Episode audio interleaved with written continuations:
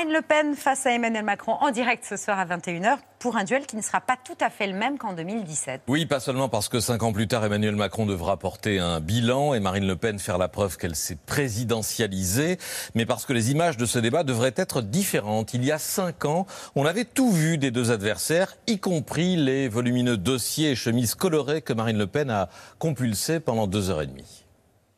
Je ne connais pas les dirigeants de l'UEF, je ne les ai jamais rencontrés. Mais à quoi euh, servira l'euro C'est une moriconnune, c'est un panier euh, de, euh, de, de, monnaie, vous le savez, encore une fois. Alors, ça a existé, car avant... Mais ça a existé juste avant l'euro. Juste ah avant que l'euro devienne notre monnaie ah bon physique en France. Eh oui, eh oui, eh oui, eh oui.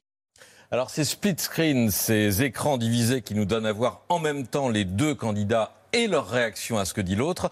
Ce procédé assez banal mais inédit dans un débat présidentiel et qui avait, réussi à imposer le, réalisateur euh, Tristan Carnet. Marine Le Pen n'en voulait plus euh, cette fois-ci. Ses équipes ont bataillé jusqu'à hier pour supprimer ces plans de coupe ou plans d'écoute. Finalement, il y en aura, mais de façon plus parcimonieuse qu'il y a cinq ans. Ces plans seront limités à ceux où on voit un candidat tenir le regard de son adversaire, mais jamais le nez dans ses fiches ou buvant un verre d'eau. C'est vraiment important ces plans d'écoute. Bah, imaginez sur un match de boxe, vous voyez euh, celui qui donne des coups, mais jamais la figure de celui qui les reçoit.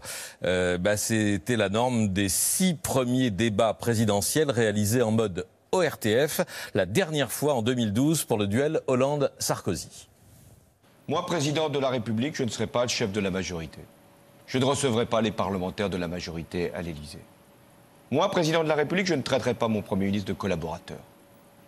Moi, président de la République, je ne participerai pas à des euh, collectes de fonds pour mon propre parti, dans un hôtel parisien. Etc.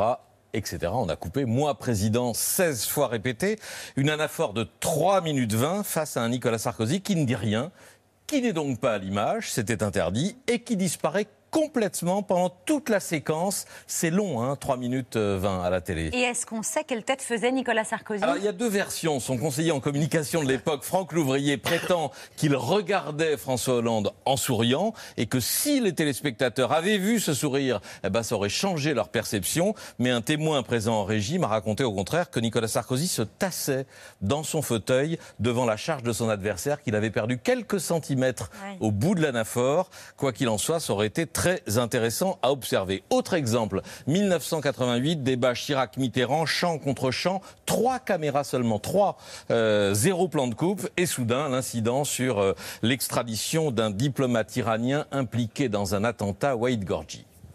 Pouvez-vous vraiment contester ma version des choses en me regardant dans les yeux? Dans les yeux, je la conteste.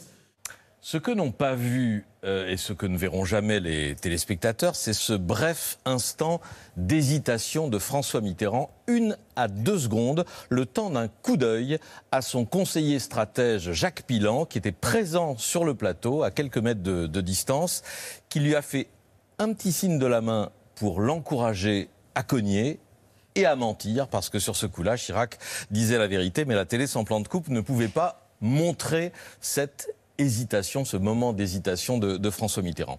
Dernier exemple, un coup bas de Giscard à Mitterrand lors de leur premier débat de 74, un message caché au milieu d'une phrase dont personne n'a compris le sens. Dans les élections de dimanche dernier, vous avez noté les résultats de la ville de Clermont-Ferrand. Clermont-Ferrand est une ville qui a une des plus grandes usines de France et qui a une municipalité socialiste. Et c'est une ville qui vous connaît bien et qui me connaît bien et qui donc sait ce que je suis et ce que je représente.